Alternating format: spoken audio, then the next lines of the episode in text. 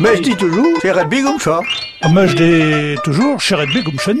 Non, c'est rugby comme ça. Alors, alors, chat ou chenna Moi, je dis que c'est rugby. Chez Pierre de l'association normande Alfred Rossel qui prêche. Chez Tipeller de la soupe Non, non. Chez que nous mange la soupe. C'est le soir qu'on mange la soupe. Mais on en mange tous les soirs. C'est d'ailleurs le nom du repas du soir, le souper, et pas le dîner. Je vous rappelle qu'on déjeune le matin, qu'on dîne, qu'on dîne le midi, et qu'on soupe le soir. Bien sûr, avec de la soupe.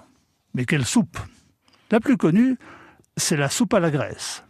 Bien sûr, que tout le monde connaît.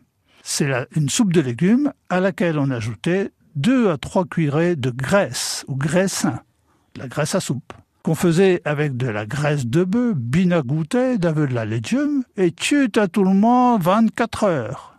De la graisse de bœuf assaisonnée avec des légumes et cuite au moins 24 heures. Cette soupe était souvent servie également le matin et le midi.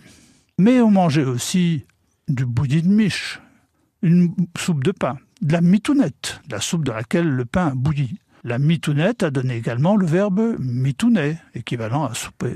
On trouvait aussi le patara, une soupe épaisse, ou une espèce de soupe faite avec des pommes.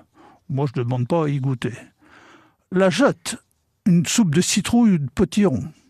Et puis, il y avait les soupes au lait le lait bouilli ou le papin, une soupe épaisse contenant des croutons de pain, beurre, lait et parfois même de la crème fraîche.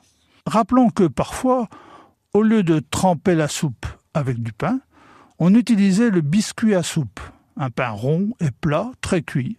Et puis terminons avec cette belle appellation d'une soupe très épaisse, la soupe de machon, la soupe de maçon. Quel humour Bonjour et à bientôt.